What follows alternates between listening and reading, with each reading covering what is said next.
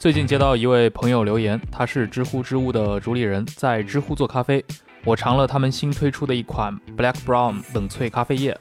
口感细腻柔和，苦涩感不强。因为他们的独家创新工艺，这个冷萃液在常温下能放半年，不占冰箱的空间，价格只要两三元，零糖零脂肪，适合作为每天的口粮咖啡。他希望我能在节目里面帮他宣传一下，并且为忽左忽右的听众提供了独家优惠。即日起到六月三号，关注公众号“知乎知物咖啡”，回复“忽左忽右”就可以获得 Black Brown 冷萃咖啡液的十元专属优惠，到手价两盒五十九元，四盒九十九元。希望你跟我一样喜欢知乎知物的咖啡。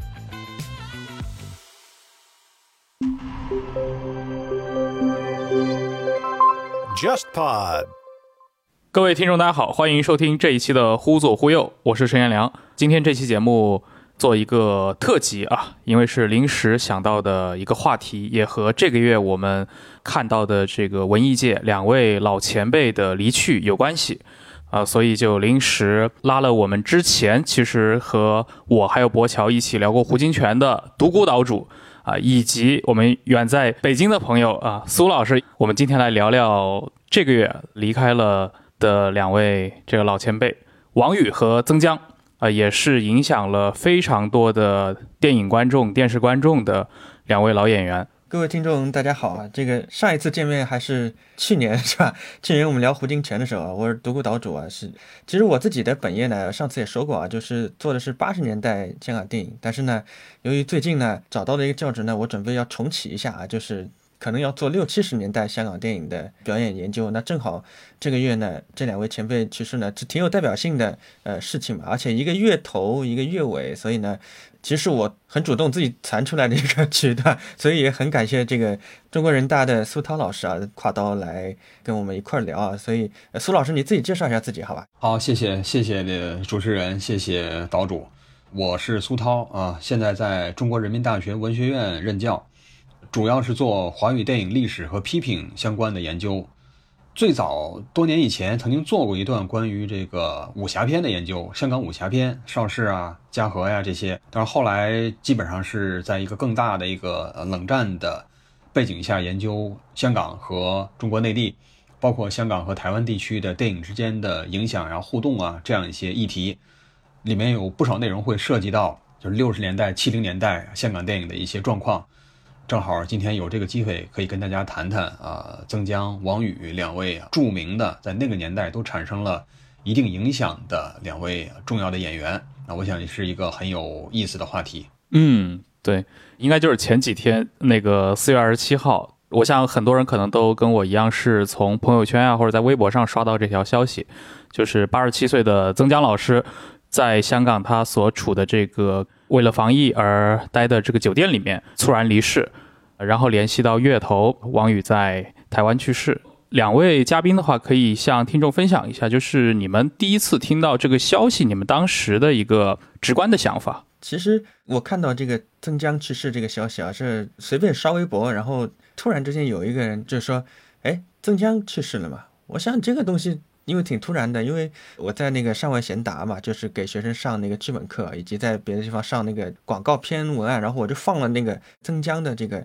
美元发彩染头发的那个广告，七六年拍的，正好是这两个月很密集的在了解他的一些生平啊，以前也看，但是呢这两个月了解的比较多一点，而且就是这两个月嘛，因为封闭在家嘛，封闭在家，我就在看一个我以前没看过，一九九二年那个叫《马场大亨》一个 TVB 的剧。那里头曾江是一个第二男主角嘛，就实际上看这个剧的过程呢，还伴随着我自己身体的各种各样的不适啊，各种渐渐恢复啊，就所以很能共情，你知道吧？我一看到这个消息呢，就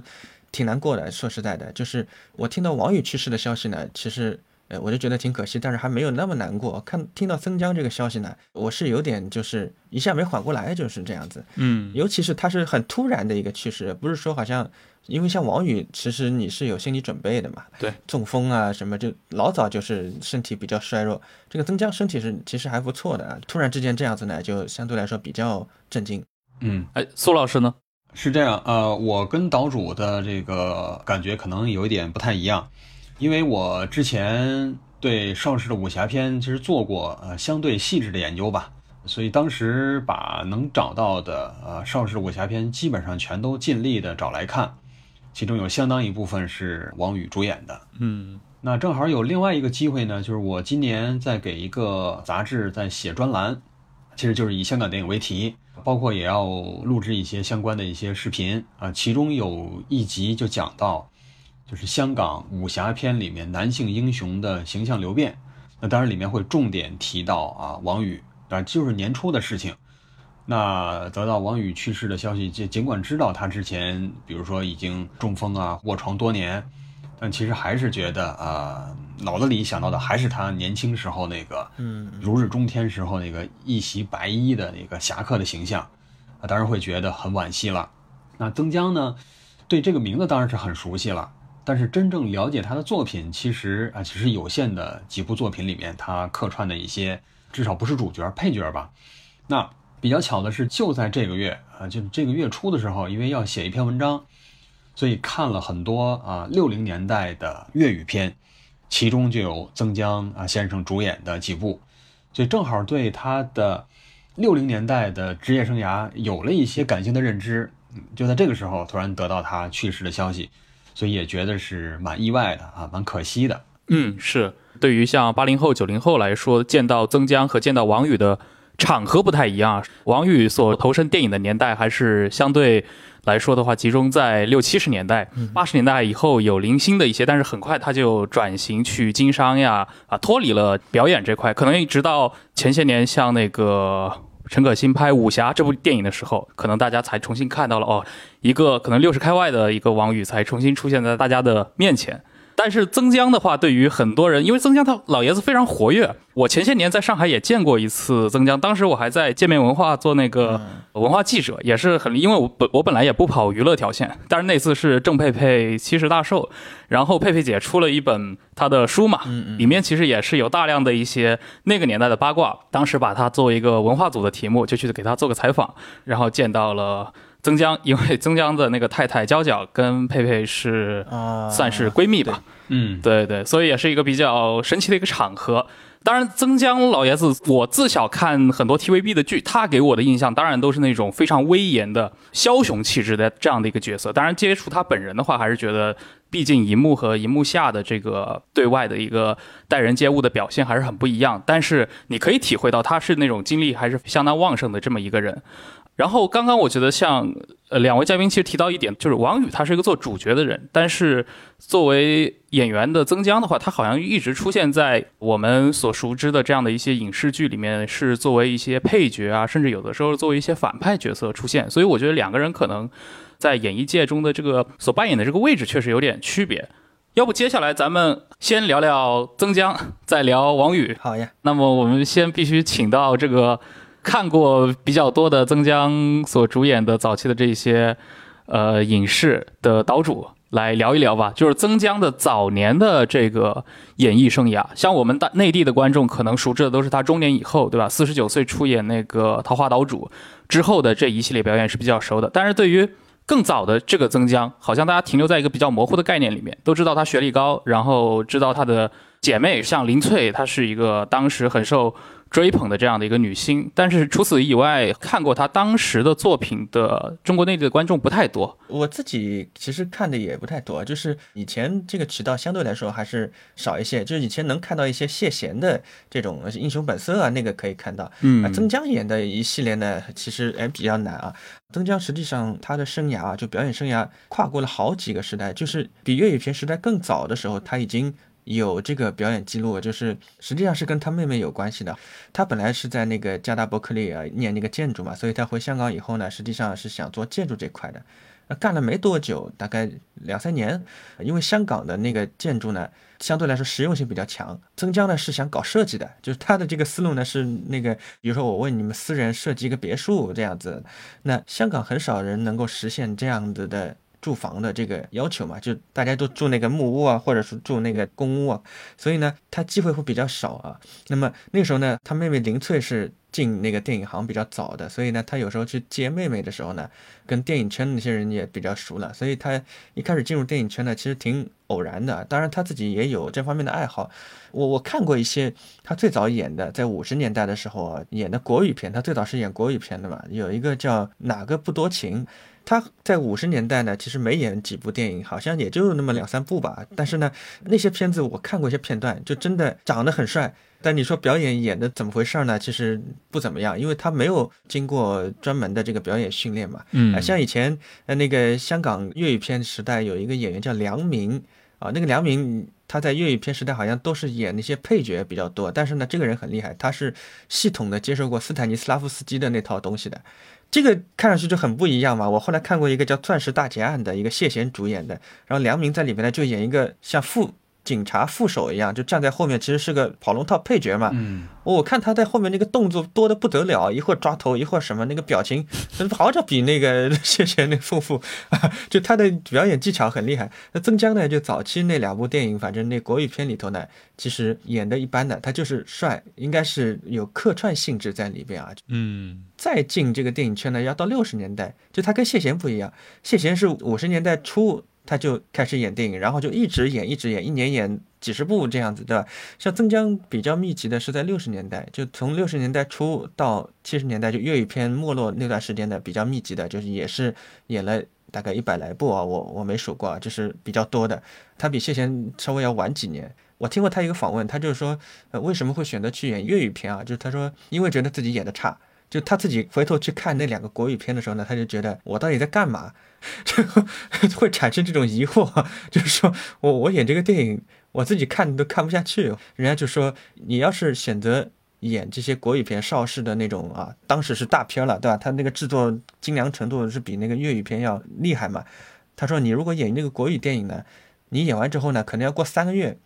那个电影才会上映。然后呢，你演这个粤语片呢？很快，你演完之后大概十天以内就上映了啊！这个对你的七日先，对他这个七日先呢，对你这个人知名度呢，就是七日先本身是制作比较粗糙，对吧？这个很肯定是这样。他对一个演员的推进程度呢，很重要的，就是你非常密集的，你每年有那么十几部电影，密集的轮流的轰炸给观众，对吧？你演国语片呢，一年最多给你四部，嗯，你演粤语片那个数量就不得了了，而且又快。他说我要快，而且我需要这个，就像后来我们说的那个无线训练班那些演员出来说，一年演几百集电视剧嘛。他就是说我要磨练自己，就是我既然干了这行呢，我希望演各种各样不同的片子。这片子粗糙呢不要紧，但是我从这个里边呢，其实能够吸收到很多东西嘛，包括这种早上、下午、晚上不停的赶片场嘛，这样子。所以他是这样练出来的，就没有什么说我去报个什么表演培训班这样子。他其实是真正的从这个片场。摸爬滚打出来的啊！关于他演过那些粤语片呢，我看过一些片段，比如说像《黄飞鸿》里边，他也演过一些不是特别重要的角色啊。就是他的整个的这个进阶阶段啊，他说是通过那十年呢，非常密集的各种各样类型嘛，时装片、古装片都有呢，他就有一个进步的这个空间。他这个整个一个过程呢，相对来说就是这样一个脉络。嗯，当然他演的粤语片可以请苏老师来谈一谈，因为您正好很密集的看过一些，对吧？好，刚才岛主介绍就是曾江的一个总体的演艺生涯，那正好其实可以和他的妹妹林翠做一个对比。那按说林翠、曾江啊，其实祖籍都是广东。那林翠最开始也是在啊粤语片界啊做演员，可是有了一定名气之后，很快就被国语制片界吸收啊。最开始是一些独立的制片公司。后来很快就被这个啊国际电影贸易有限公司，就我们简称的电贸，嗯，当时和邵氏并称的一家啊现代化的一家东南亚资本的企业，招揽到旗下。那当年也是电贸旗下的很有特点的女明星之一了。但是她的这个特点就是什么呢？就是偏于中性的那样一种 tomboy 啊，不是那种传统上意义上很阴柔的女性的那种特质。总之是很有特点的，那就是从粤语片。崭露头角，进入到国语片，可是曾江不太一样，对吧？早年在国语片界也演过一些啊，但是反响都不是很大。后来又进入到那个粤语片界，那我想这引出一个就是议题，就是在七零年代以前，香港是一直有国语片、粤语片之分，对吧？那国语片主要的观众是那些从中国内地来的移民，粤语片主要是啊所谓。引车卖浆者流，对吧？嗯或者说是中下层的草根阶层，呃，文化素养没有那么高，但是喜欢粤语片里面那种偏于写实的呀，或者说是能够表现现实生活的这样一些这个题材。对，那总的来说，国语片的制作成本、它的精致程度、它的投资、它各方面的这个营销、各方面的投入，都是比粤语片要强。所以当年，啊，国语片、粤语片之间的这个界限其实分的还是蛮清楚的啊。特别是在六十年代中期，邵氏的新派武侠片出来以后，那已经把粤语片打的已经不说满地找牙吧，其实也差不多啊，基本上是已经形成了一种压制的一种局面。可是粤语片并非一无是处，粤语片至少在人才上完全不输于国语片，它有一群非常有才华的一批这个电影人，从五零年代的中联、新联，一直到六零年代出现的。楚原、龙刚、光义的那一批啊，啊，光义那那时间，哎，演员方面也可以说是人才辈出。那我想，曾江的这条路线反而是跟一般的我们想演员的这样一个发展的路径有一些不一样。那在粤语片时代，曾江其实也不是主角，当时的主角一般谢贤担任主角的比较多，对吧？特别是在光义啊这公司出品的影片。那我最近看了几部曾江啊参演的影片吧。其中一部叫做《紫色风雨夜》啊，是楚原导演在这个六零年代中后期导的一部影片，这是楚原的文艺片了。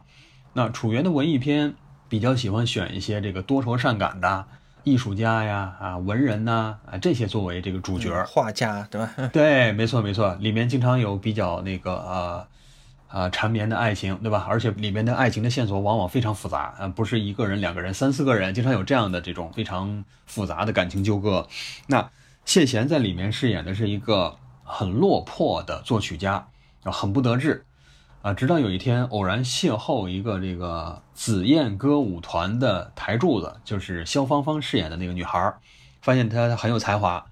然后谢贤那个角色。写了一部歌舞剧吧，就叫《紫色风雨夜》，跟那个影片同名啊。然后在这个萧芳芳的推荐下，被搬上舞台啊，获得了极大的成功。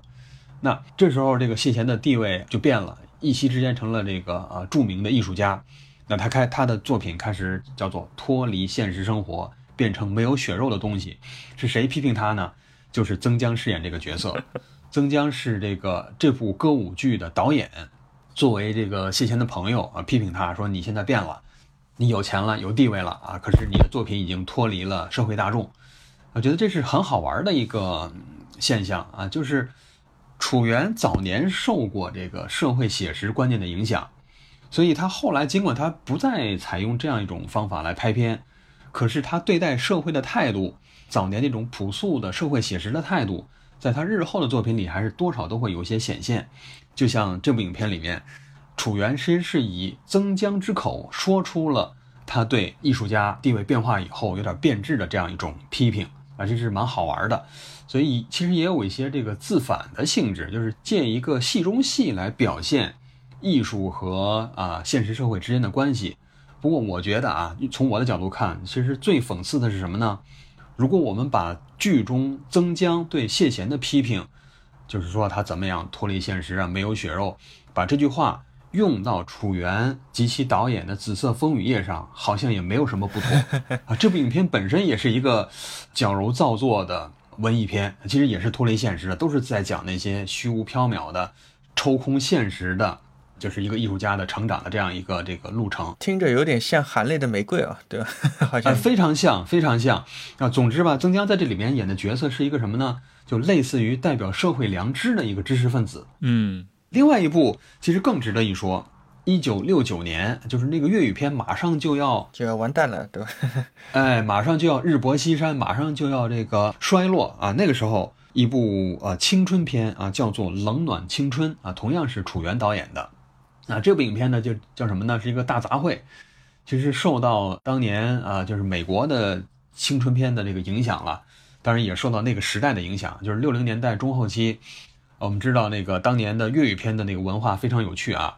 有这个萧芳芳，有陈宝珠，对吧？两大那个青春偶像，双方各有自己的这个影迷啊，双方之间还是明争暗斗，对吧？那当年有这个青年文化，就以工厂妹、以女学生为主要观影群体，就是年轻的创作者要照顾到他们的观影趣味，什么《飞女正传》，对吧？就是呃各种各样的飞仔、飞女在银幕上大行其道，其实就是六零年代中后期创作者对当时香港社会环境的一种回应，其中就有这个《冷暖青春》啊，这部影片很好玩，就里面人物非常多啊，是一个大学为背景，那大学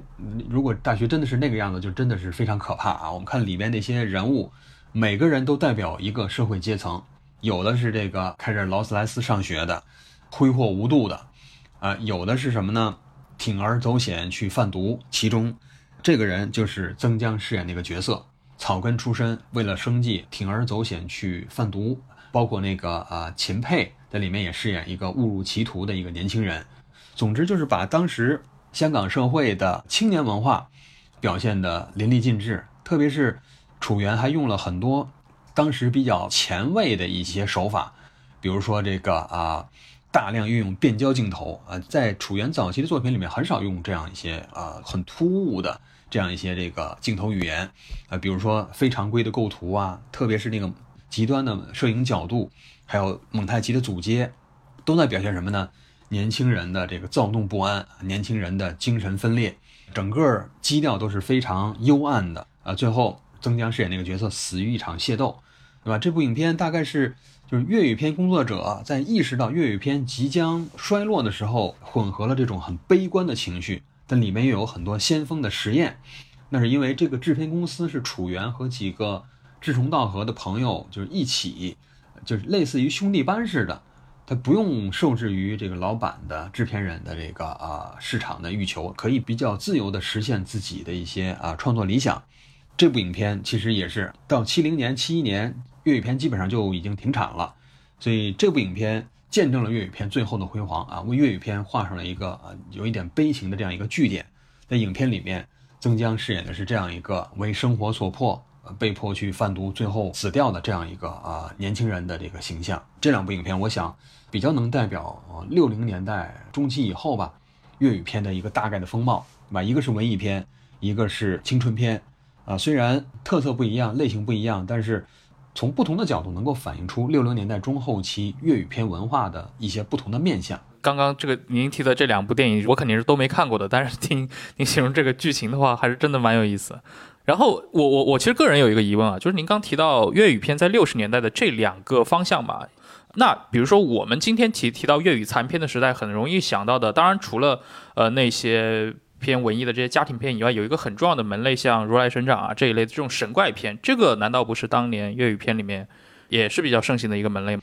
呃，是这样的，就是包括功夫片啊、武侠片在内是另一条类型的线索啊。那其实从四零年代，香港就开始大量的拍那个黄飞鸿题材的影片，嗯，吉尼斯世界纪录啊，连拍了多少部啊？关德兴连续主演了这近百部，那。六零年代以后有这种啊什么啊神怪的武侠片，可是我刚才为什么没有专门提呢？就是曾江也是其中的这个参与者和见证者，对吧？参与了很多粤语的这个神怪武侠片。那从一九六零年代中期开始，邵氏开始策动什么呢？新派武侠片。南国电影当年为自己的啊公司的新派武侠片。造势的时候说什么呢？说我们要突破传统，推陈出新，以新的人、新的创造，在武侠片方面一新观众耳目。特别是什么呢？真实的动作啊，力判生死的打斗，代替过去那种虚假的、神怪的、舞台化的武打和所谓特技。这里面说的这个话啊，虽然没有点粤语武侠片，但是每一条都打中七寸，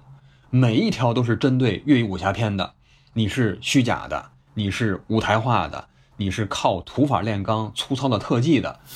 哦，现在观众不要看这样的，我要给你一种拳拳到肉啊、刀刀见血的完全不一样的武侠片。那大概从六六年开始，大醉侠；六七年开始有独臂刀。对，基本上粤语片，包括粤语武侠片，就已经开始啊处于下风了。就是新派武侠片的成功有两个影响：一是让武侠片成为主流，二是让。带动国语片成为香港电影的主流。原来国语片、粤语片并行，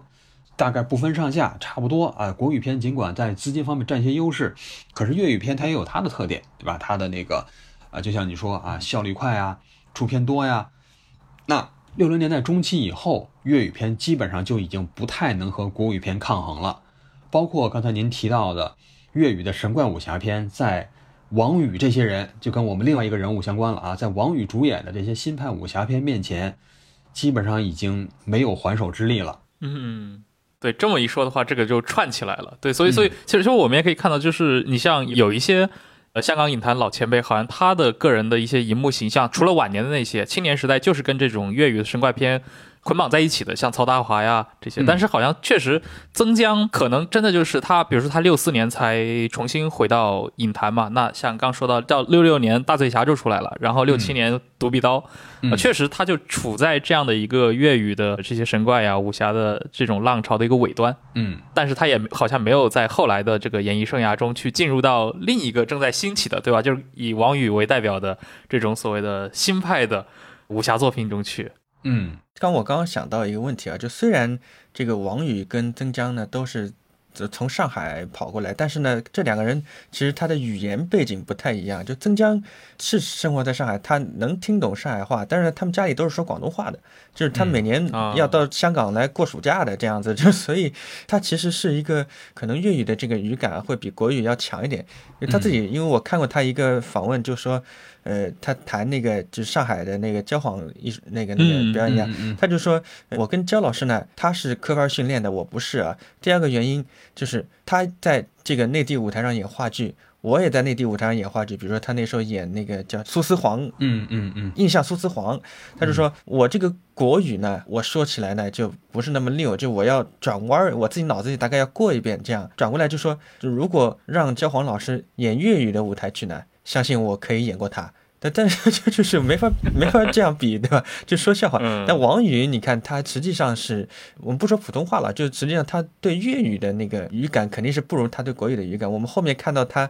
后来看的他最后那个作品，跟那个周梦红那个叫什么呢？失魂，对吧？嗯，失魂。我听他讲的那个话，就是带点上海口音的，但是他那个普通话挺标准的。就是这个因素可能也对他们两个人各自选择这个国语片、粤语片不同的领域。可能是有点关系的，嗯，我觉得，因为像曾江后来在 TVB 演的，全部全部都是粤语剧嘛，对，那对他来说毫无毫无障碍。王宇他好像没有演过电视剧，对吧？我不知道，就是，嗯，哎，刚苏老师提到曾江的妹妹啊，林翠，嗯，当然这个要串起来，为什么今天要把曾江和王宇连在一起说？那当然中间很重要的一个枢纽就是曾江的妹妹林翠是。王宇的前妻，呃，对，算王宇算是曾经是曾江的妹夫，但是林翠其实她还有一个前一任的丈夫，那个秦剑，嗯，这个人好像是香港影史上非常受推崇的一个人啊，在五六十年代的时候，嗯，当时影响非常广泛的，就是当年刚才我们提到，就是五十年代初期，呃，就是粤语片之前有所谓的粗制滥造的恶名，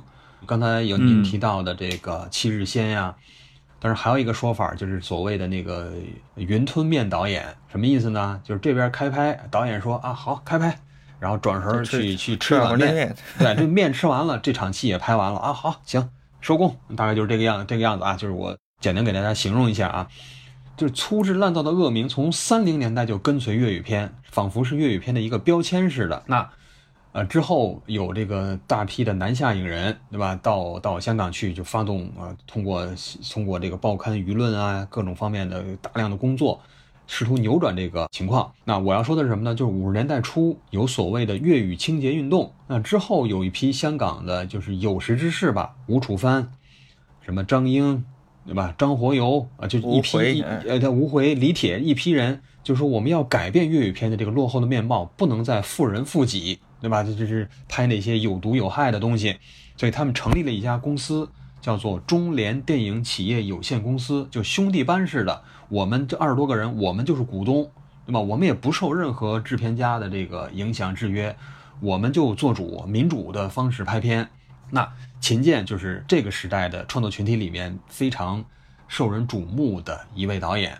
那后来离开中联。担担任什么呢？就是刚才啊岛主提到的那个光艺制片公司的负责人。光艺也是一个新加坡资本的一个何氏兄弟出资在香港成立的一个片场。两个负责人，一个叫秦剑，一个叫陈文。当年秦剑带出了一个徒弟叫楚原，楚原当年是作为秦剑的副导演拍了很多电影，嗯就是楚原在光艺逐渐成为大导演，可以这么说啊，就是在光艺他经受了很多历练啊，成为一个这个啊有一定影响力的导演。那秦剑就是粤语片历史上非常重要的一位人物。从早年其实也有很多偏于左翼的社会写实的这样一些作品，啊，当年我翻那个我写过的一篇《大公报》的电影批评的文章，里面都有很多这方面的这个评鉴。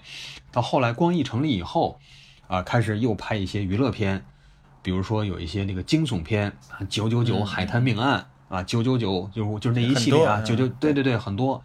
那他也拍惊悚片，那其实有研究者说，就是光艺的路线其实就是秦剑所确立的，有两条不一样的风格。一个风格是什么呢？表现对传统伦理的追求，对吧？追求一个和谐的人际关系啊，传统伦理啊。另一方面是什么呢？就是那个刚才我们提到的惊悚片为代表的，表现什么呢？啊，人的内心的复杂，以一种偏于离奇的浪漫的。啊，新奇的手法刻画人物的内心世界，表现人性的复杂，带一点惊悚啊，带一些这个啊精神分析啊，就是类似这些。我想这都是啊秦建给香港粤语片带来的贡献。就只可惜这个人死的太早，啊，后来因为这个、嗯呃，据说是因为赌博赌的输的倾家荡产，不断的到处去举债，呃，最后脱离粤语片，进入到啊国语片，进入到邵氏啊做导演。啊、也拍过一些电影，可是不如他的粤语片那么如鱼得水，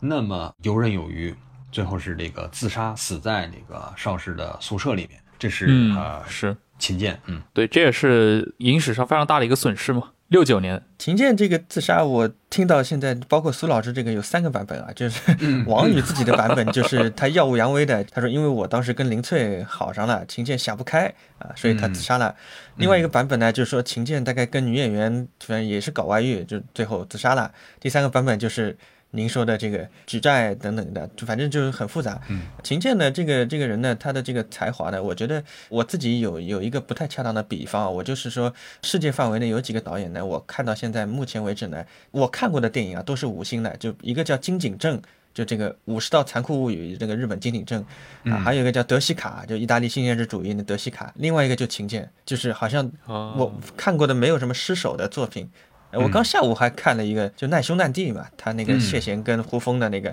就很有意思。这个人呢，难兄难弟这个里边呢，有很多的这种价值观，是您刚刚说的，就是表现这种传统的呃人人伦道德嘛。就他这个里边很多的角色就。其实是继承这个中年的那一套东西嘛，就是我为人人什么相亲相爱啊等等，嗯，对吧？嗯啊，另外一个呢，他可能有意识的在学习很多当时的西方的新浪潮的一些经验，比如说这个难兄难弟里边，从谢贤的这个角度出去啊，他有很多的这个微表情呢，就是他不说话，但是呢，话外音全部是用谢贤的这个视角把他的表情里边的内容就念讲出来了，你知道吧？嗯尤其到最后，就是那些角色团圆了以后呢，大家聚到一块儿，对着摄影机啊，就祝你，比如说是什么步步高升啊，什么，就是突然之间打破了这个第四堵墙的东西。我觉得好多可能他当时受到了一些，包括戈达尔那种，但是他可能也比较明白，就是一个是在香港那种商业环境下，你纯按照法国新浪潮那样拍肯定不合适，对吧？第二，他自己可能也明白，就是他其实并不擅长那个，但是他可以借鉴一些手法。那我觉得这个人就是他这种融会贯通的这个能力是很强的，尤其在香港这么一个同时是一个呃殖民地的这么一个情况之下，我觉得这一点还是很难得的，就是说。嗯嗯嗯这个跟嗯当时的很多导演都非常不一样的。我之前看过一些就是。呃，比较一般的那种粤语长片啊，什么川岛芳子啊，什么拍的简直 你看不下去。但是秦剑拍的这些东西，就是秦建就是有风格自觉的这样一个导演，对吧？他他有意他有意识的去塑造自己的风格，他对自己的风格其实是有相对明确的这个追求的。我想这点应该是没有太多争议的吧？嗯嗯，关于秦建，好像还有个趣事是，好像都知道那个李小龙小时候做过童星嘛，去拍什么《戏路祥》好像这个也是秦建挖掘的。然后，既然像刚刚也说到了曾江和林翠他们兄妹嘛，那我我我关注的好像，比如说香港在五六七十年代这种在演艺圈里面的兄妹呀，或者这种。姐妹或者这种兄弟的组合好像特别多，这是一个香港现象吗？你比如说像像曾江、林翠的，当然是了，像那个冯素波、冯宝宝、冯冯克安他们，还有像什么惠天赐、惠英红，对吧？那更著名的当然是秦沛、姜大卫、尔冬升，就嗯好像我们我们一说的话，能举出很多这样的例子。这个可能也是华语电影的一个相对来说比较传统性的东西吧，因为至少七十年代以前吧，就是呃，比如说像邵氏啊这种公司，说白了就是一个家族企业嘛。那嗯，尤其就我们中国人伦理来说，就是肥水不流外人田嘛。早期的在上海好多电影公司其实都是那种家庭作坊嘛，对吧？天天一不就是吗？天一不就是哎就是这样嘛，所以就是实际上很多的像冯宝宝他们那样的演员，就是实际上就是挣钱嘛。那你一个人挣的，我们全家出来挣，对吧？这个都是像尔冬升他们那个等于是电影世家嘛，那个那个叫什么嗯耳光啊。岩画，岩画，这嗯就实际上都是这样的一条脉络啊。可是刚刚还想到一个啊，就是在当时来说，有很多家庭是从上海来的，包括这个曾江跟林翠，以及雷震跟那个乐蒂蒂，对吧？嗯，哎那，更有名那。雷震，哎、那个雷震当年其实也是电贸的，应该是一线小生吧啊，那个这个，嗯哎、就所以这个脉络实际上我觉得就是延续上海电影的那那那那个脉络下来的，就是现在你看这样就比较少，比如说今天我们很难听说有香港演员好像同时一家兄妹都在做呃演员或者都在做电影的，就相对来说比较少一点。那么在五六十年代那个时候，实际上我觉得拍电影跟大众百业是差不多的，就是以量取胜的嘛，然后就是为了干活儿，对吧？就挣钱或者怎么样，所以当时这样的新人会比较多。不仅是演员了，比如说像当时那个编剧楚原，实际上他爸爸张火友，对吧？嗯，那么那个、呃，当时有有一个司徒安的妹妹叫朱日红，那个朱日红后来事业生涯一直到八九十年代，她就年纪很大了，还在做副导演，就是实际上都是一种香港的这种从业精神的一个反应，就是一种专业精神嘛。嗯，就我举个不恰当例子，就你比如说，呃，像我们比如说上海的或者是内地的呃体制下面啊，你很少看到一个电视台的摄影记者他干一辈子的，很少很少。对，没见过吧？就，呃那么，比如在香港可能会这样子的，在美国可能会这样子，这个可能跟就是一个地方的当年曾经受到的这个文化影响可能是有关系的。你喜欢收集吗？有 logo 的可乐罐参加，活动拿到的一个火车，票的票根几，十年前的老报纸，游乐场门口拿的节目单，收集这件事儿并非偶然，背后其实暗藏着与商业紧密相关的行为学逻辑。如果你想了解更多经济生活中有趣的洞察与新知，欢迎在任意播客应用搜索“星期日接线员”。本节目由 JustPod 出品，每周二和周五更新。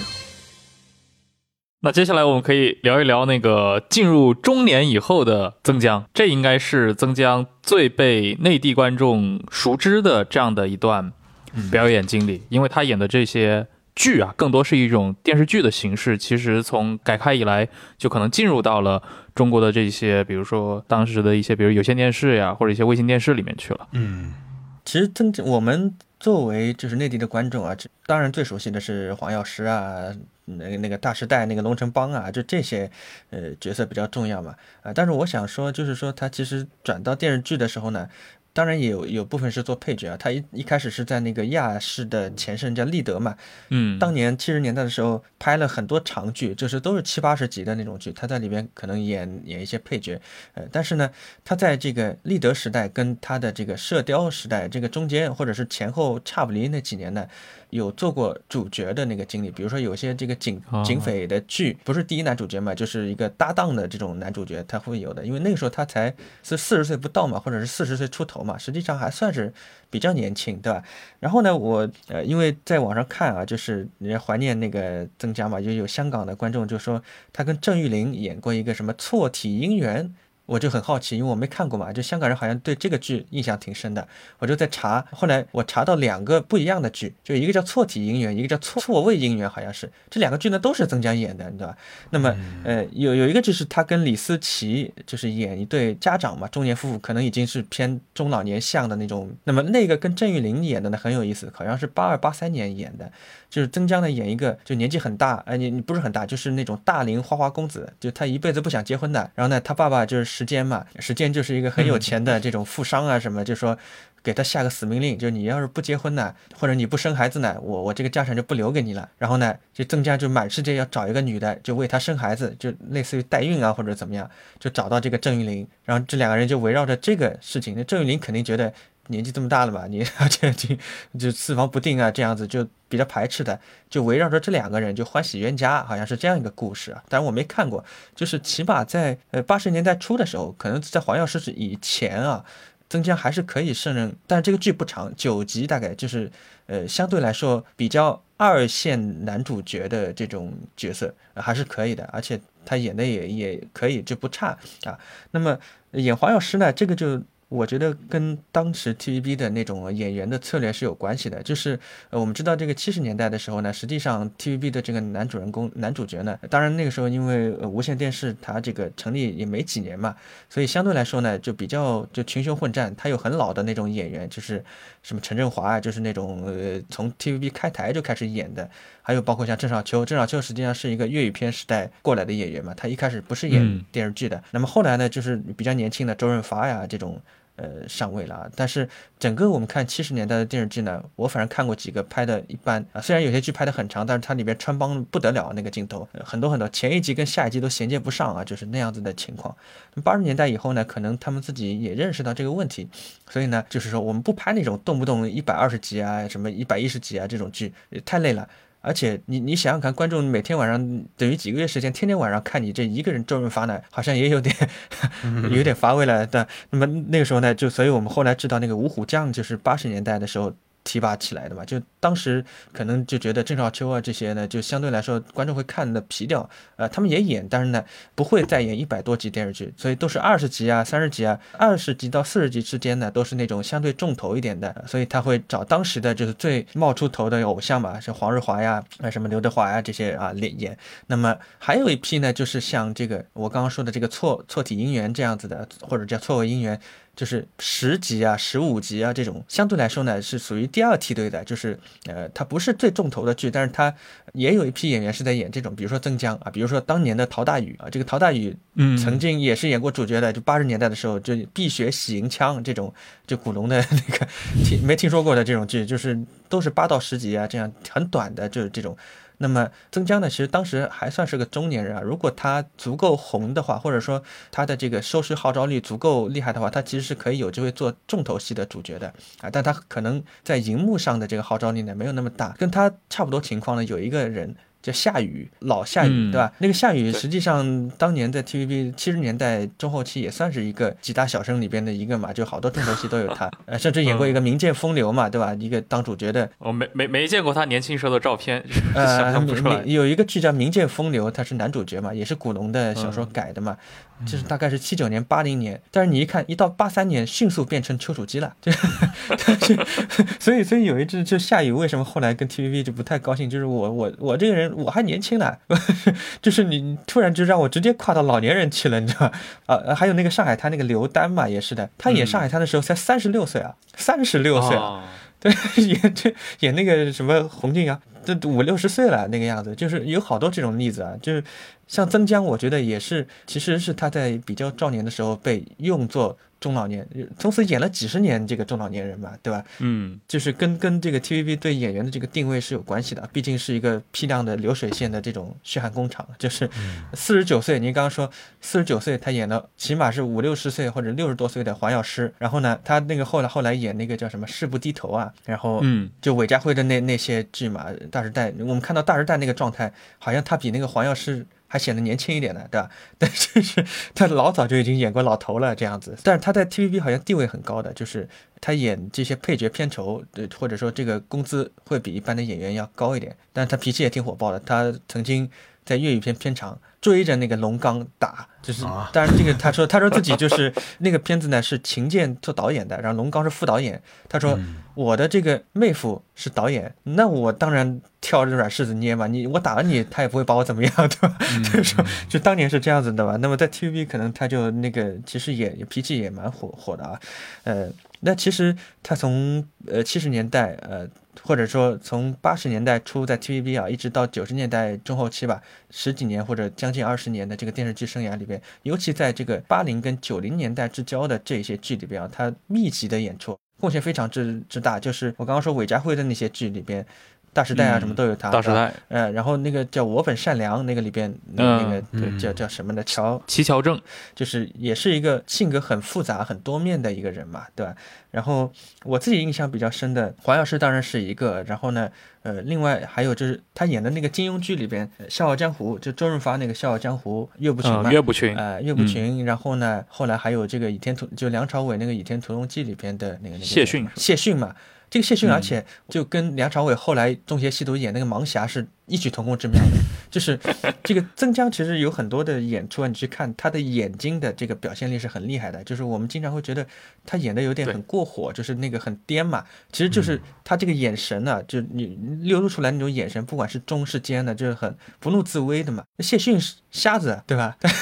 他全靠那个肢体语言来来表现的，我觉得这个还蛮不容易的。就我看他早期演的这几个金庸剧角色，就肢体比较僵硬，但是他那个状态非常满啊。然后呢，九十年代大时代这个当然是很厉害的，但是我觉得就是他在马场大亨啊那个剧里边，因为我上个月刚刚看完嘛，真的是我觉得比他演的大时代啊，包括演金庸剧啊要更上一个台阶。为什么这样讲呢？就是因为马场大亨是那个韦家辉在 TVB 的最后一部剧嘛，就是呃大时代那个里边呢塑造了一个疯子，对吧？叫丁蟹。嗯，马场大亨就是所有角色都是丁蟹，你受得了吗？就是所有角色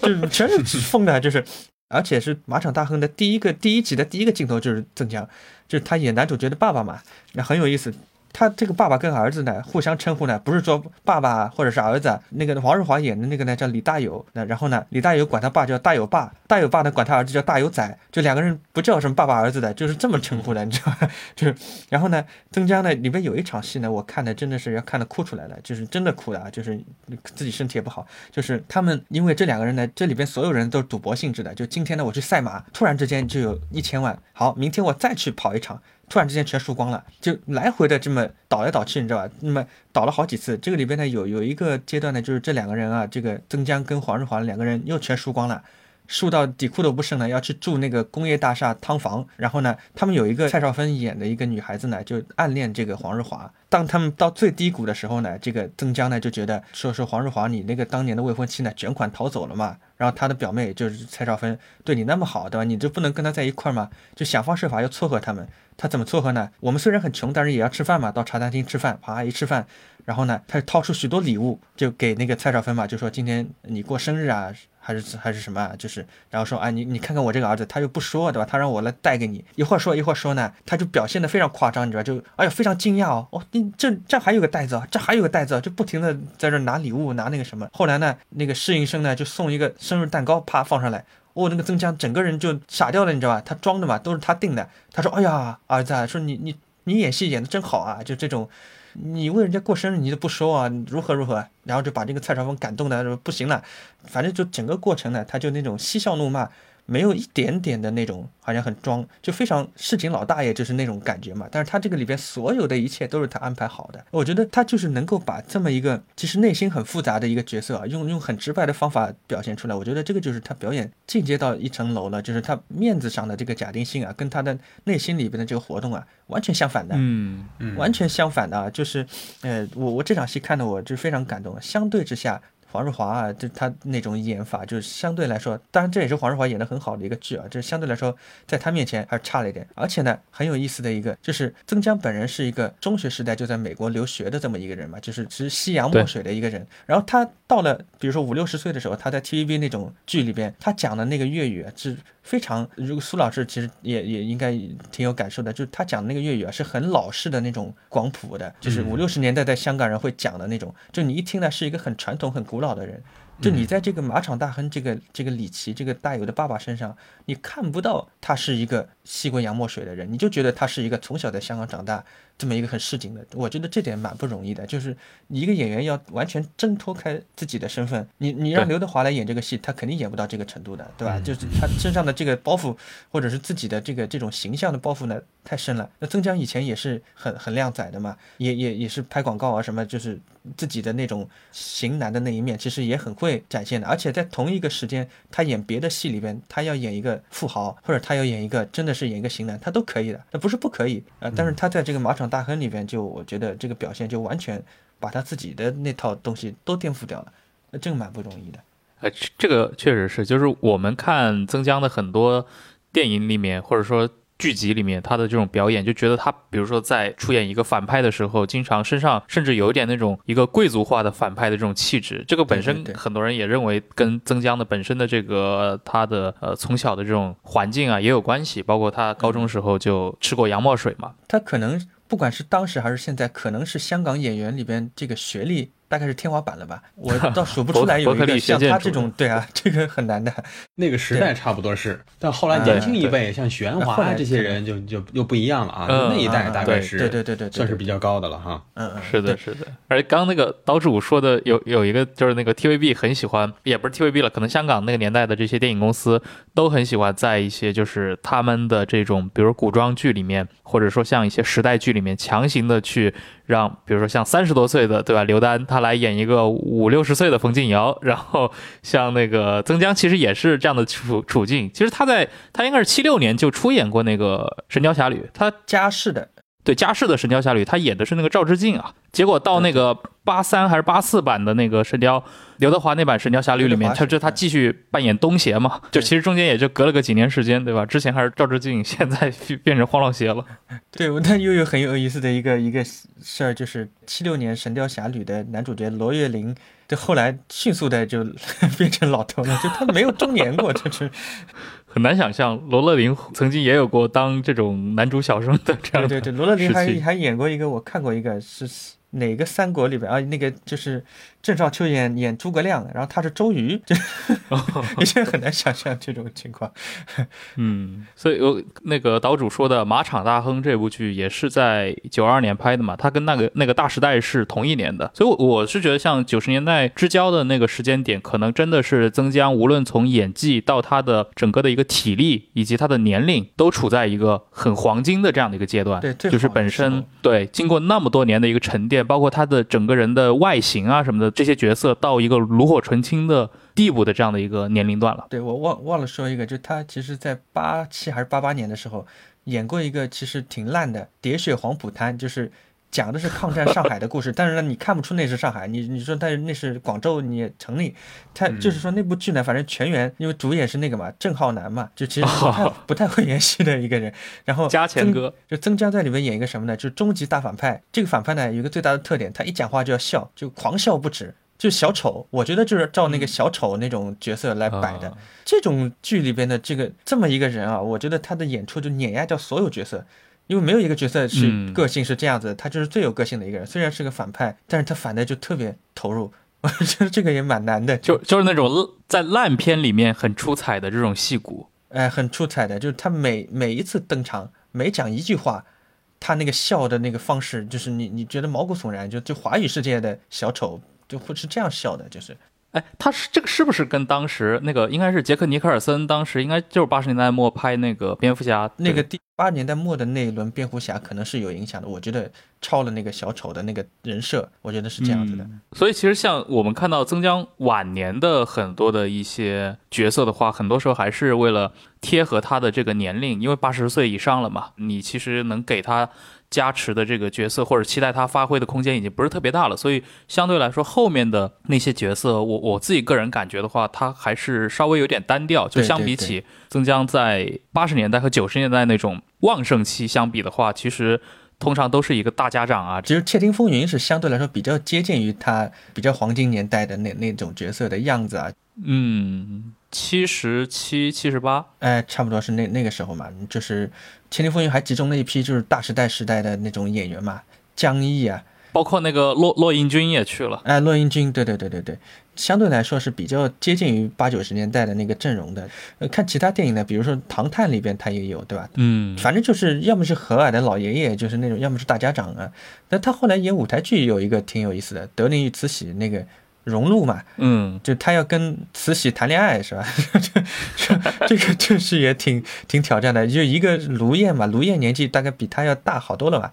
而且当时曾江是要带着助听器的，就他那时候听力可能已经有点问题了，就是听力不是特别方便的情况下，两个人要对戏，就你可以想象那种戏骨到了后来他的那种那种状态，就是他哪怕那个接收程度不是那么的灵敏了，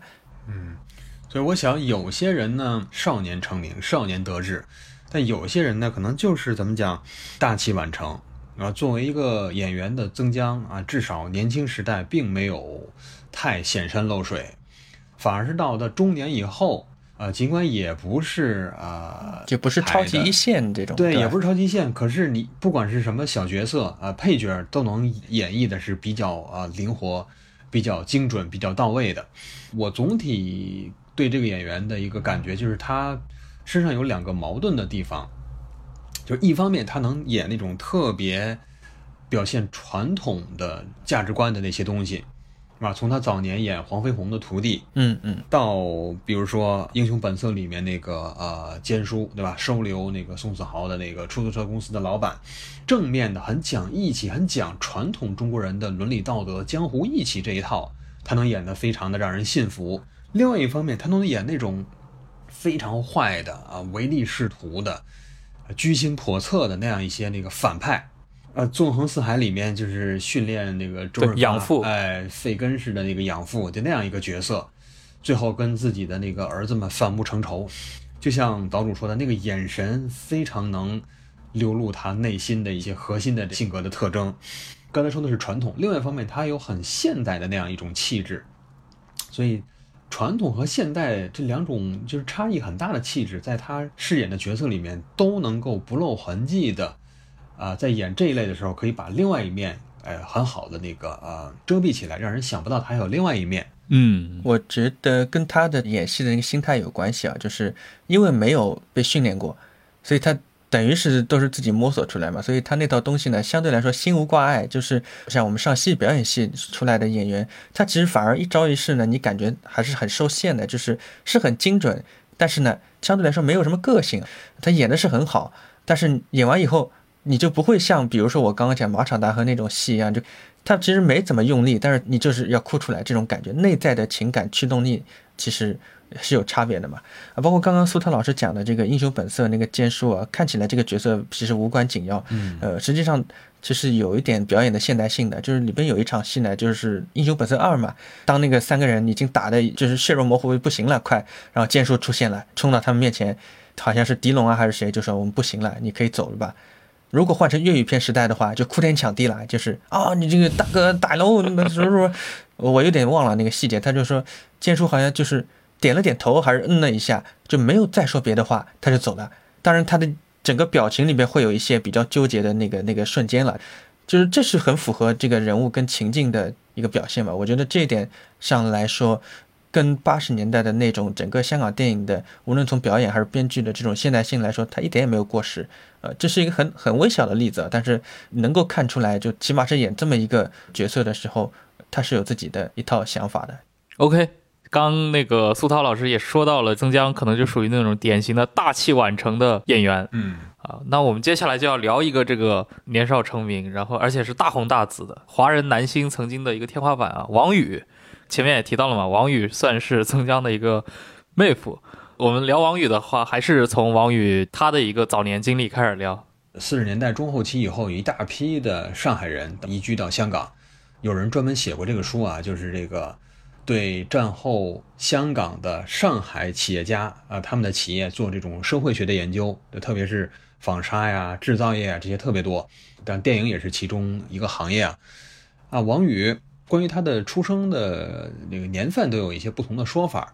一般认为应该是一九四四年啊，生在上海，应该是在六零年代初的时候移居到香港啊，应该家世也是不错的啊，父亲也是这个呃资本家开工厂的啊，就是在内地时期，包括到香港之后都是呃热爱运动啊，体育健将，呃，据说有这个全香港游泳冠军的头衔，那。他最开始加入到电影界，反正据后来的不同的这个报道啊，包括我看的原始的南国电影的报道，都是在讲说当年啊张彻要推动新派武侠片嘛，当年黄梅调盛行，呃都是女演员为主，呃甚至甚至甚至于里面的男角色都要由女性来反串，这是中国戏曲舞台的一个传统，张彻就觉得非常不爽。对这一点一直是这个耿耿于怀，颇有微词。说什么呢？说在好莱坞也是男明星的地位比女明星高，那凭什么就是在香港就是以女明星为主？这个实在说不过去。那等他有机会当导演之后，说我要实践我的所谓阳刚美学啊，第一部要拍的叫《虎侠奸仇》。那据说这部影片有两个说法，有的说是拷贝已经不在了，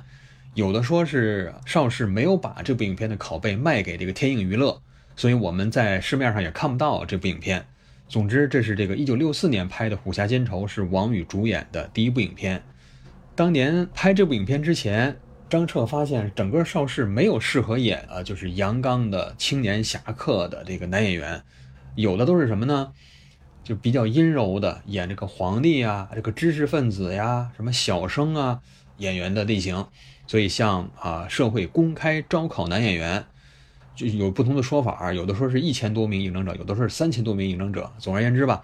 当时选了四个演员，其中就有这个王宇。嗯，那《虎侠剑仇》就是他演的这个第一部小成本的黑白片啊。现在因为看不着片子，我们也不能。太多的讨论这部影片吧。总的来说，这应该是一个叫什么呢？投石问路性质的影片。那老板要看看这片子这种类型的片子到底赚不赚钱，对吧？你张彻你吹的天花乱坠，可是能不能经得起市场考验呢？我看到的这个资料，收获大概是四十多万港币的票房，就还算是可观，但也不算是什么现象级的电影。就是以它一个黑白的小成本的这个制作而言，四十余万港币。应该是完全是可以接受的，所以从此以后，啊，邵氏进一步加大投资，要发起彩色武侠世纪，那当然也就给了王宇更大的这个呃展示自己男性气概的这样一个机会。嗯，苏涛老师提到王宇在张彻导演的那个几千个考生里面脱颖而出。好像当时跟他一起成功过选的还有那个谁啊？那个罗列和郑雷，好像跟他是同一批。对对对对对，嗯，都都是非常健美的人，都是。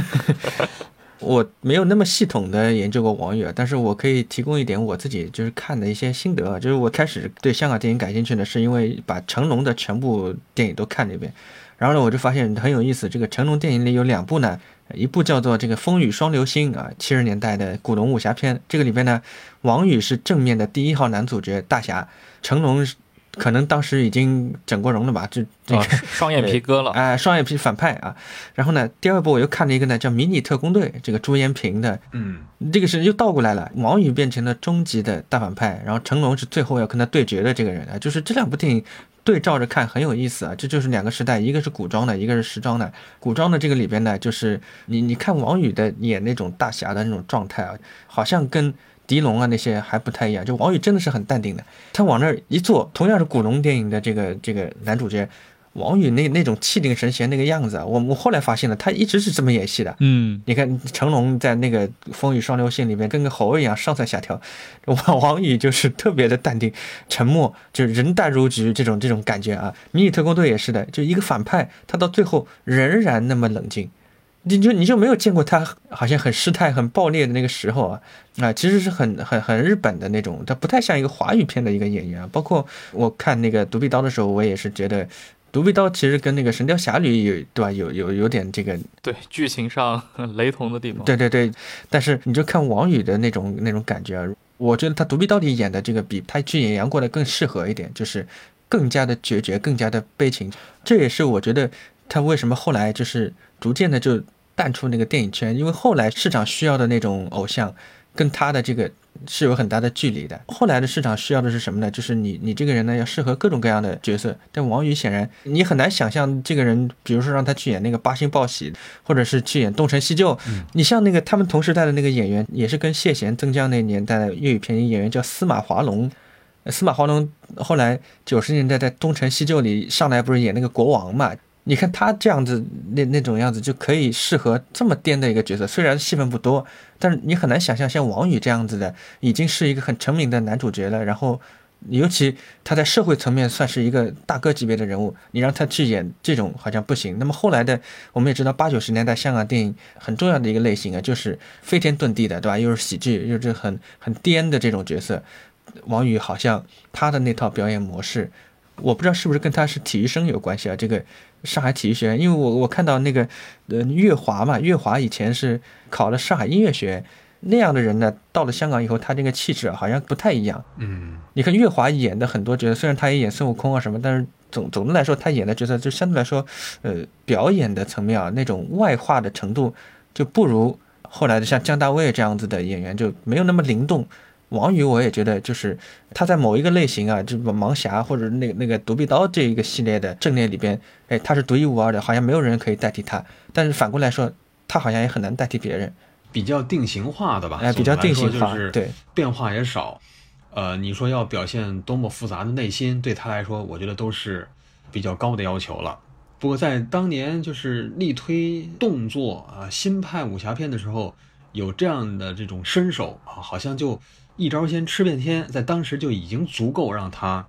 怎么讲扬名立万。呃，就像我们看到那个罗列怎么啊那种盘肠大战或者郑雷那样的，嗯，王宇好像自己也说过，就郑雷、罗列那种都是健美型的这种嘛。我我刚刚还在网上看到一张这个王宇的照片，那个肌肉熬造型熬的，就是这一类的选手，他他好像就是只适合于演演这一类的电影啊。嗯，说到这儿呢，我觉得王宇整个的银幕形象最开始其实跟大家所熟知的后来那个形象还不太一样。比如说他在最开始演的几部，就是六十年代中期，就是邵氏试制的几部新派武侠片，什么《江湖奇侠》，这是一个系列影片啊，什么《秦剑恩仇》，一共三部。那个导演现在都已经没有人知道了，叫徐增宏。你现在都已经呃不是研究者，你都没听说过这个人啊。嗯什么《边城三侠》，就这几部影片里面，王宇大概还不算是这是绝对的那个主角，特别是在《江湖奇侠》这些影片里面算，是并列的这种，对，而且他经常饰演的是偏于文弱的、恪守儒家教条的这样一些很传统的循规蹈矩的这种侠客，甚至要屈从于女性角色的安排。大家去看那个啊，江湖奇侠传》啊，就那几部影片里面，《江湖奇侠》《秦剑恩仇》，来看在关键的时候啊，初出茅庐的这个桂武，就是他演的一个角色，解决不了问题，靠谁解决呢？就是凌波饰演的红姑啊，突然出现啊，解救整个这个家族于危难之间，对吧？大概就是这样的意思。你大家看，后来等这个王宇的就是明星形象确定以后，他绝对不肯屈从于女性角色的支配，甚至经常要跟这个整个的儒家的传统的教条经常对着干。但是他早年，他还是比较传统的、刻板的这样一种这个侠客的形象啊。他早年有两部影片其实值得说的。首先就是这个一九六七年的大刺客，呃，聂政的这个故事啊。这部影片我觉得里面有什么呢？就是他饰演的是那种所谓坚忍的受虐，啊，展示了这样一种英雄的形象。他知道自己必然会死掉，但是对自己的宿命了然于胸，可还是去接受这个啊悲剧性的宿命。另外值得一说就是什么呢？其实这主要不是他了，应该是张彻导演有意识，就是要为这个角色注入时代精神。怎么讲呢？就是把聂政塑造成一个和那个时代的香港青年没有多少差别的这样一个年轻人，满腔苦闷啊，彷徨无从发泄，要轰轰烈烈做成一件事情，不惜以生命孤注一掷。那当年的这个六零年代的香港文化氛围大概就是这样，很多年轻人找不到向上流动的可能性，对吧？就觉得没有出路啊，所以六零年代出现了这个香港出现了这个社会动荡。类似这样的影片，其实就是对那个时代氛围的一种呼应。那再说到他那个标志性的这个独臂刀，六七年饰演的是这个一个门派的顶门大弟子，但是由于出身卑微啊，遭到同门的排挤，被那个呃骄纵的师妹啊砍去他的右臂，啊，这就是一个母题啊，它就是很多邵氏武侠片都在模仿这个母题啊，主人公的这个身体遭受摧残。但是要经过再度的修炼啊，成长为一名武艺高强的男性气概十足的侠客。呃，我翻译过一本书啊，叫做《香港电影额外的维度》，呃，就是那个作者张建德在论述王宇的时候说的非常精准啊，说王宇的表演体现的是坚忍的胜利，对吧？他出色的演绎了角色那种沉默的痛苦、不屈不挠的奋斗。这种母题其实影响了当时邵氏的很多其他导演。比如说程刚，就是这个导演程晓东的父亲，当年拍过一部影片叫《神刀》，也是这个王宇演的，基本上就是在模仿多臂刀的整套的这个叙事，呃，细节上会有一些不同啊，但大概都是在讲这些东西。这部影片当年也是在商业上取得了巨大成功，百万港币嘛，啊，王宇一夕之间成为这个呃大明星，而且他确立了王宇的这种标志性的银幕形象。刚才我们说的那样那样一种不屈不挠的、忍受痛苦的、重新寻回自我的这样一个啊男性英雄，那独臂刀也成了华语武侠片最有名的这个今天的话讲 IP，对吧？就是标志性的这样一个形象。嗯，刚苏老师提到那个像大刺客，这个我高中还是大一的时候看的这部电影，当时看的时候确实非常震惊，因为里面我记得王宇他完全像一个现代青年的那种思路，而且他也。就是他的台词，包括他这个人物的设计，好像注入了非常多的一些哲学角度的一个思考，就是认为自己这么身强力壮，对吧？应该轰轰烈烈的去死，嗯，而不要去像浮草一样，对吧？只是活着，嗯就当时我看到这种台词，我都惊了。我说，好像也很日本哦，就？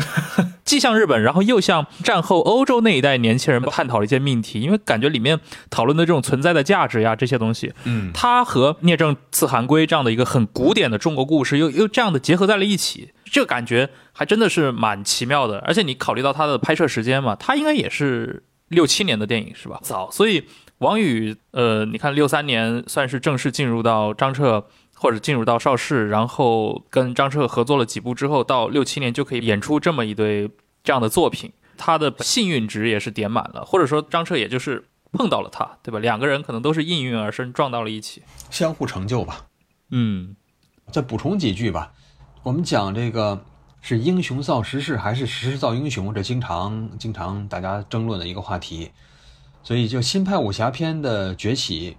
当然它有那个类型更替的这个因素，对吧？比如说黄梅调过时了，大家要看新的。那我想其实也有一些这个深层的文化原因。就张彻自己说，六七十年代叫什么呢？年轻人的火红岁月啊，大家要向前冲刺，还带点叛逆性。港英的旧式殖民统治啊，就受到了一个冲击，而杨刚的武侠片正好代表这种精神，所以我想这个话就已经说得非常清楚了。就是年轻人在那个时代氛围的影响下，就喜欢那那种那种啊反叛传统啊、暴烈呀，要实现自我呀，对吧？那王宇的这个银幕形象，特别是那种性格暴烈的、叛逆的啊，遭到上一代啊无情压制的、身体受到摧残的青年侠客。我想，其实就是啊，六七十年代之交，香港的社会心理，特别是青年文化的一个非常好的一个缩影，它就代表那个时代，所以让这个王宇演这个武侠太对了，只要这个人一出来，马上那个时代就出来了啊。不过这次他演的不是那个断臂的侠客，是那个呃大反派父权制的代表，对吧？这次那个受到他压制的换成了这个甄子丹饰演的那个青年侠客的角色。啊，我想这都是比较有趣的。当然，我们我们也不赞成就把一个文艺现象和时代做那种硬性的因为所以式的这样一种对接。但我想，这种那种内在的关联，其实还是可以能找到一些的啊。嗯呃，我觉得就是，呃，相对来说，因为王宇的这个演艺生涯呢，这不像曾江那样子很连续，就是他从六四年投入到这个电影圈以后，他一直没断过，就一直到我们看他去世了以后，其实我他还有好多部电影还待上映呢，对吧？这目前最新在上映那个卧底片也是有他演的嘛，所以这个不太一样，就是从一般观众的眼睛当中呢，就是说，呃，王宇他中间起码是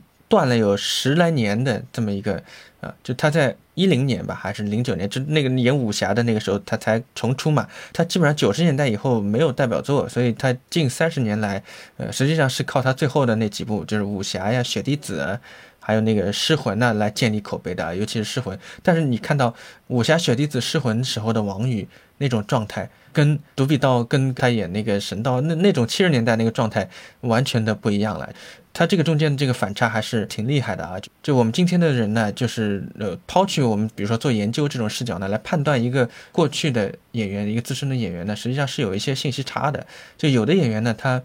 职业生涯作品很多，比如说曾江啊，比如说就音乐界，比如说你像谭咏麟那样子的，你你不管他现在唱到什么地步，他过去有一百多张唱片，这个量是在那里的。比如说有有有些歌手叫黄宝兴啊，还是叫什么，他可能也唱的不错，但是他一共出过五张唱片。这个影响力就几乎没有，对吧？有有很多这样子的状况出现啊。就王宇呢，实际上我觉得他代表那个时代，而且他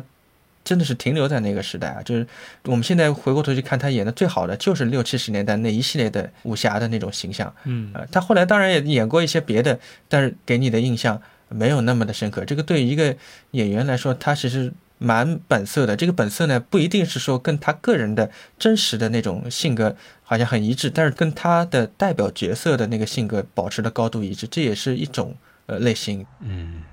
其实刚说到的那些电影，很多时候就集中在六六六七年这几年嘛。那六八年的时候，当时像拍了《金燕子》，到六九年开始就出现了《独臂刀王》，对吧？嗯，这个就是开启了王宇那几年 很很有名的一个系列啊。这个也可能是后来也经常有人会去吐槽的，就是他把独臂刀这个主题一再的翻拍，包括他到七十年代去台湾之后，其中有一部那个。独臂刀大战楚门九子嘛，这个 B 站上还有 UP 主做过那种搞笑解说的，就是他从剧情上已经已经其实挺离谱了，但他会对这个主题进行一再的这样的重复，就对这种 IP 进行一个竭泽而渔式的开发。这个也是蛮有趣的一个现象，就是王宇起码在他那那一段时间建立起了。真的是属于他自己的一个 IP 啊！就他演了这么一溜的独臂系列以后，你别人再演独臂没有说服力了，就是 就像李小龙一样，那个四四不半完了以后，你再出来各种各样的小龙不管用啊，影响力复制不了，就是是那个九二吧，应该是九二还是九一拍过那个《独臂刀之嗯九二独臂刀之情吧这个就李仁李仁港李仁港那部吴兴国演的嘛，然后包括还有什么高杰他们，姜大卫，那姜大卫对还沾姜大卫。点边儿，姜大卫拍过《新独臂刀》，还跟那个独臂刀沾点边儿啊。有点关系，但因为那那已经移到一个现代的故事里面了，所以很多人其实看的也也是觉得不伦不类吧。嗯包括主角们都是一一群现代人的打扮，但是还在用刀剑来说话。这可能也要跟就是具体的观众受众群体有关系啊。如果观众对于打小看的就是王宇的那套独臂刀的那个东西啊，就他对这个脉络呢有比较呃深的了解呢，他可能就好一点。就像以前那个黑玫瑰对吧？九二，嗯嗯，嗯，比如说像我们这样的观众，如果一点电影史没有，就是上来就看。这什么玩意儿？这这不懂。那其实挺乏味的。对对对，但是如果你是从一个从小看粤语长片长大的人，看这个东西用的津津有味，对吧？这这就是不同的人看出来东西是不一样的。独臂刀，你说王宇就是不断的开发，其实这个历史上说起来也比较好玩的，就是说这个版权其实不归王宇所有，对吧？虽然你王宇饰演了这个角色，但这部影片这个 IP 是归邵氏所有的，对吧？你王宇不能说你演了，你这就成你的了，对吧？这是当年王宇离开邵氏到这个嘉禾拍这个《独臂刀大战盲侠》，嘉禾和日本的东宝合拍的片。那这部影片呢，其实现在能是能看到的啊。其实情节也挺单薄的，整个的制作也说不上有多好。不过最大的看点是什么呢？就是中日动作片的两个标志性的角色同台，一个是中国的独臂刀，一个是日本的那个座座头市，就是盲侠，对吧？这是一个这个比较新颖的创意。就是王宇饰演的那个独臂侠客，厌倦江湖纷争啊，到日本去探访朋友，在路上碰到一对儿这个在在日本卖艺的这个中国人的夫妇，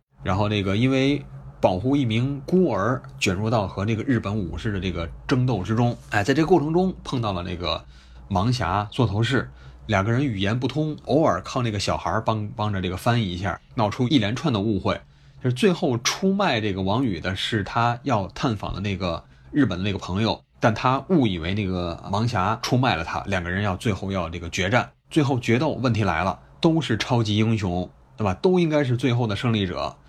那可是只能有一个，所以影片有两个不同的结局。日本版叫什么呢？叫做《盲侠大破唐人剑》，就是这个日文版的这个直译啊。香港版叫什么呢？就是独臂刀大战盲侠，必须让独臂刀啊笑到最后。所以结局不一样啊。呃结局不一样，就是各各自表述，对吧？这这当年拍完以后，到香港又补拍了几个这个画面啊，最后就是啊，独臂刀把剑一出剑，盲侠倒地啊，大概是这样的这个。那影片公映以后，邵氏马上就指控嘉禾侵害自己的知识产权，对吧？独臂刀是我的 IP 啊，你不能说你想拍就拍，未经我同意。当年还引发了这个呃旷日持久的诉讼。这一段也是积攒下了那个就是王宇和邵氏之间的这个恩怨嘛。那比如说从七零年、七一年，王宇为什么要离开香港去到台湾？就是他离开邵氏这一段是有什么影史上的缘由的吗？我这么说啊，就这一个故事，咱们可以再讲一集，这里面故事好多了。先说先说那个一个前提啊，就是当年王宇拍了一部影片叫《龙虎斗》，晋升邵氏最年轻的导演，嗯他已经是大牌演员了。但是我要有更高的要求，找老板谈，老板也同意了他的这个要求。这部影片啊，一九七零年香港电影票房冠军《龙虎斗》，对吧？那比李小龙的《唐山大兄》还要早一年两年呢。由这个啊武侠片向拳脚功夫片转型，就是这部影片。那王宇还是个这个很时髦的，就是很厉害的。那一九七零年有一个叫邹文怀的，就是邵氏的宣传主任，脱离邵氏，然后准备成立一家新的公司，就是这个我们刚才提到的这个嘉禾。王宇跟王宇其实并没有直接关系啊。王宇为什么就是要脱离呢？就是之前就对邵氏那个苛刻的条件啊，经常刻薄员工这样一些做法，早都已经啊心怀不满。我们看王宇的这个回忆，就是采访里面说过啊，当年刚到邵氏的时候，一个月两百港币。王宇说：“我这都不够油钱，开一辆那个很拉风的跑车，这都不够油钱。好在他爸爸是资本家，开着好几家工厂，也不在乎这点钱。说后来应该是六十年代末去日本拍金燕子啊，接触到日本的这个制片厂，接触到日本的这个演员啊，人家那才叫明星呢。回来就开始跟老板那个谈，我都已经这么有名了，你们还这么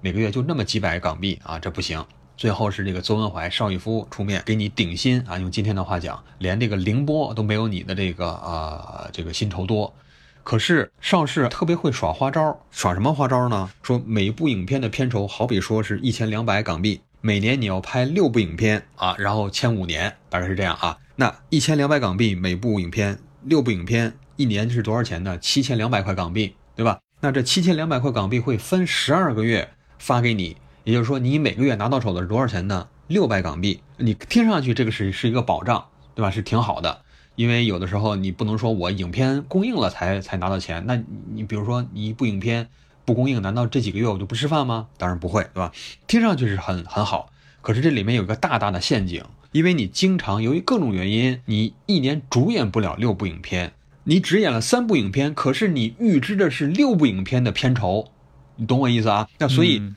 比如说五年的合同到期了，你应该主演三十部影片，可是你只主演了二十部影片，可是你拿了这个三十部影片的片酬，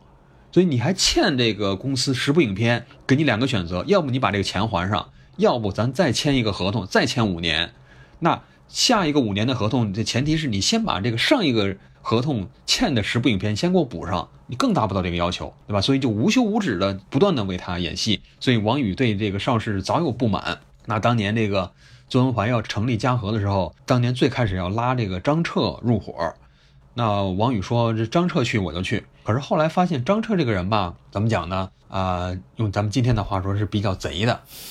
呃，后来他对王宇说什么呢？说这个邹王牌都走了，现在邵氏就咱们爷们儿说了算，那我们为什么要走呢？对吧？这儿就我们说了算了，我们就不要去了。王宇就听了以后就觉得有点怎么这个当面一套背后一套，对吧？你走不走我不管，我也要去，我要去嘉禾，我要脱离这个邵氏。可是他和邵氏的合同还没有结束，那按照香港的这个法律规定，你不可以为邵氏以外的其他公司去啊演戏，那怎么办？只有去台湾，只有去台湾地区，因为台湾地区是不受这个香港法律的这个呃约束的，嗯所以他一九七零年单方面宣布和邵氏的合同结束，我再也不跟你拍片了。给大家举一个很好玩的一个细节啊，大家你不知道有没有人注意到，在《独臂拳王》里头，呃，王宇饰演的这个呃门派就是很正义的一个门派的一个这个大弟子啊，他的那个反派叫什么呢？反派这个绰号叫邵老六，大 家有没有人注意到啊？邵老六是谁啊？邵老板邵逸夫啊，在那里头那个大反派就是邵老六，嗯应该不是巧合，我觉得 这是大体的情况啊。这已经属于公报私仇了啊。但是最后据说是在张彻的那个葬礼上，王宇和这个邵逸夫啊见面啊有握手，有被那个媒体拍到，这也是这个呃邵逸夫多年以后和自己当年的这个叛将相逢一笑泯恩仇吧啊，也有这样的故事啊。哎，那这样的一个，比如说自己根据地的迁移啊，因为他毕竟是在香港火起来的嘛，嗯那七十年代以后，七年以后，他去到台湾去开拓市场，这从后来的表现上来看的话，你怎么去评价就是王宇他在台湾的那个表演的时代？其实是这样的啊，即便是他到台湾，他主要的合作方仍然是嘉禾。这个问题又来了，就是嘉禾要和邵氏合作，其实没有优势，没有片场，片场没有优势，资金没优势，明星没优势，那你拿什么跟邵氏竞争？嘉禾要另辟蹊径，就是什么呢？国际合作，对吧？和日本合作，韩国合作，其中啊，你不是说我不能在香港拍吗？那我可以到日本拍，对吧？可以到韩国拍，或者说到那个其他的地方拍。所以，尽管这个时期啊，王宇的基地是台湾，但他主要的合作方其实还是这个嘉禾。尽管那个拍摄地点不一定是在香港了。啊，所以我想啊，嘉禾当年有一个想法，就是要把这个李小龙已经出来了，一九七一年、七二年，李小龙已经出来了，嗯，所以当年嘉禾也有意说要把这个王宇打造成啊另一个李小龙，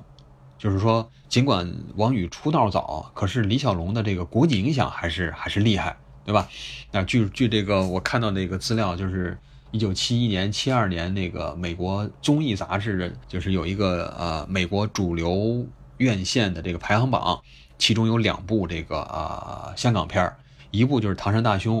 一部就是这个罗列主演的叫《天下第一拳》，导演是一个韩国人叫郑昌和。李小龙就开始已经有了国际知名度，嘉禾想能不能把他王宇也打造成一个国际影星，所以有一系列的叫什么跨国制作，比如说跟日本、跟澳大利亚，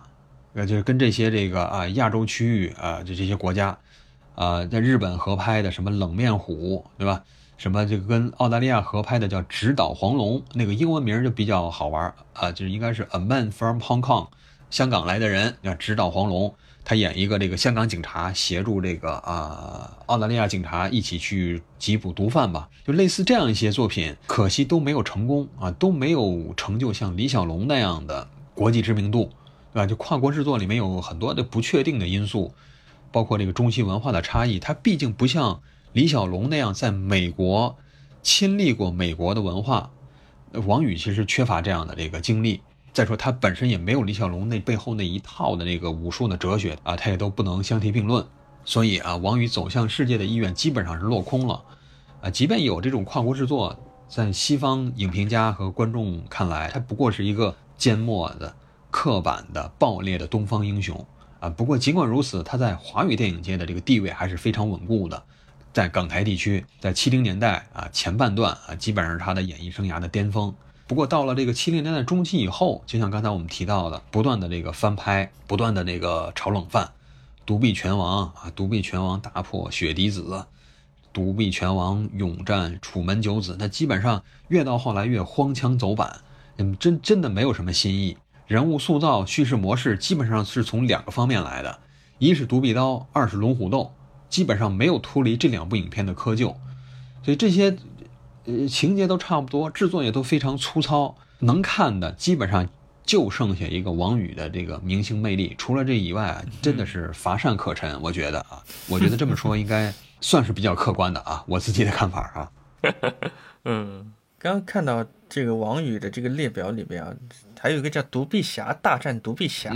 我没看过这电影，他是谁跟谁？就是 这这我这个不知道，但有一个我知道，就是独臂双雄，就是王宇和这个姜大卫啊，一个是独臂刀，一个是演过新独臂刀啊，两个都是独臂刀啊，叫独臂双雄。新老独臂刀啊，独臂双雄这叫啊，这个我听说过。嗯呃，我看这个独臂系列基本上到一九七七年就再见了，就是后面。几乎是没有再演过类似的这种角色了，就是，我觉得这个时代的变化还是蛮明显的，因为七七年往后，七八年以后，就成龙的，哎，洪金宝他们那那些人起来了，袁和平，对对对，就是他们的这个动作片的这种模式呢，就比这个我们刚刚讲的邵氏这种新派武侠，包括王宇的这一类型呢，要更加的趋向于现代，就是，呃，尤其他他们借鉴的许许多多的这个，其实是早期默片的。成成果嘛，哎，那么像像他们这些呢，因为有很具体的这个，比如说袁家其实是这个北派功夫的这个背景嘛，然后，嗯，呃，像成龙那种是京剧武行的那那套演出，就他在一些传统的这个背景下面呢，加入了很多现代性的东西，就是跟当时的这个香港城市的这种迎合年轻人的价值观了，基本上。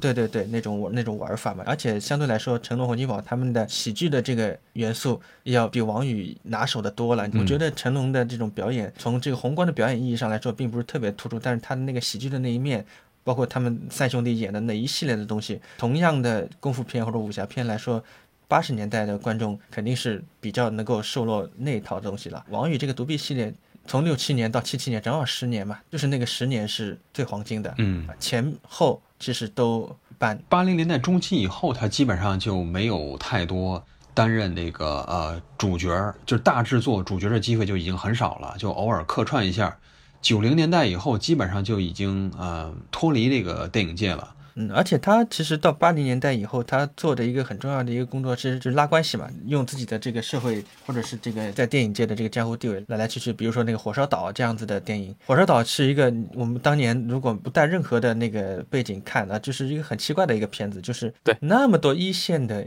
一流的这个大牌的明星对到一起，会在啊这么一个呃这么一个片子，而且那个是八十年代成龙唯一的一次就是死亡的电影嘛。他自从不演那些武侠片以后，他从来没死过。以前《火烧岛》这不是乱枪打死，好像是，嗯 啊、就是其实蛮体现这个王宇就操纵这个人，就是这个人际人脉关系的这么一个这个能力的。可是他也并不算一个很成功的制片家呀，呃，对对吧？也也也不是，也不是说能够啊，在一个新的领域做出了啊特别突出的一些成就啊，似乎也不是啊。对，他还是很传统的那那一套江湖的那种玩法。嗯嗯嗯，再让人想起就是二二零一一年的这个武侠啊，以及《失魂》，应该是他，我印象中应该是他主演的最后一部影片吧最。后一部，嗯他最后有四部四部电影，就是武嗯侠，然后有一部是黄金甫当时的新导演拍的，叫《保卫战队之出动啦，朋友》，他他是一个麦浚龙，然后就雪滴子，然后就失魂，失魂应该是你说武侠，他其实也不算主角吧，他应该是几十年来再当主角，然后是最后一次了，就是。嗯。当然那个也比较特殊啊，周梦红因为很喜欢玩这些，后面那个找许冠文，嗯。许冠文一辈子没有演过非粤语片啊，或者演演过，但是他从来没有自己讲普通话这样子。嗯 到了这个一路顺风，变成他要满口国语这样，所以这个《失魂》呢是算这个周梦红的那个那个导演作者的那种序列意义上比较多一点。就是呃，其实王宇作为演员，他的发挥虽然他提名了金马奖啊什么的，但发挥其实余地不是很大。嗯。不过我觉得，就是《失魂》里面演的是一个，应该是为了掩盖儿子的罪行，要举起屠刀的这样一个沉默寡言的父亲。啊，这种很扭曲的这样一种心理，其实，在某种程度上，其实回应了王宇早年的，比如说像《金燕子》里面那种啊标志性的人物银幕形象，人物非心理非常扭曲、非常矛盾的这样一种银幕形象啊。只不过那个时候意气风发、年轻侠客，这个时代成了一个沉默寡言的一个啊老态龙钟的一个啊父亲。对吧？但是还是能看到一些这个连续的东西，有一些内在的东西，还是可以找条找到一条啊隐约可见的线索。那个，而且我看《失魂》这个电影啊，因为它这个里边讲的国语，这个上海腔挺重的，嗯，就是我我听着就挺挺有感触的，就是他那么一个一生呃经历过整个的冷战时代，对吧？然后嗯到老了以后，他又是新的这个两岸电影的这么一个，就是他本人呢又又是一个跨了这个内地港台的，然后呢又是一个台湾导演啊，然后拍这么一个一个片子，然后他讲的那一口的那种国语啊，就是你听着会非常感动，就是说你 很久很久没在电影里听到过这种样子的。这个也不是上海话了，它其实是带口音的这个普通话，但是你就觉得一种感觉很说不出来。尤其他是一个曾经不说创造吧，就是他曾经代表了一个年代的一个武侠片的这么一个地位的一个演员，一辈子演了多少的这种动作武侠片，到最后会演这么一部电影啊！包括他，嗯你看他最后武侠雪滴子这全都都是动作片了，对吧？嗯但到了失魂就完全变成另外一个人了，这个确实是挺厉害的，就是。就是总的来说吧，我觉得王宇啊、就是他的明星地位的建立，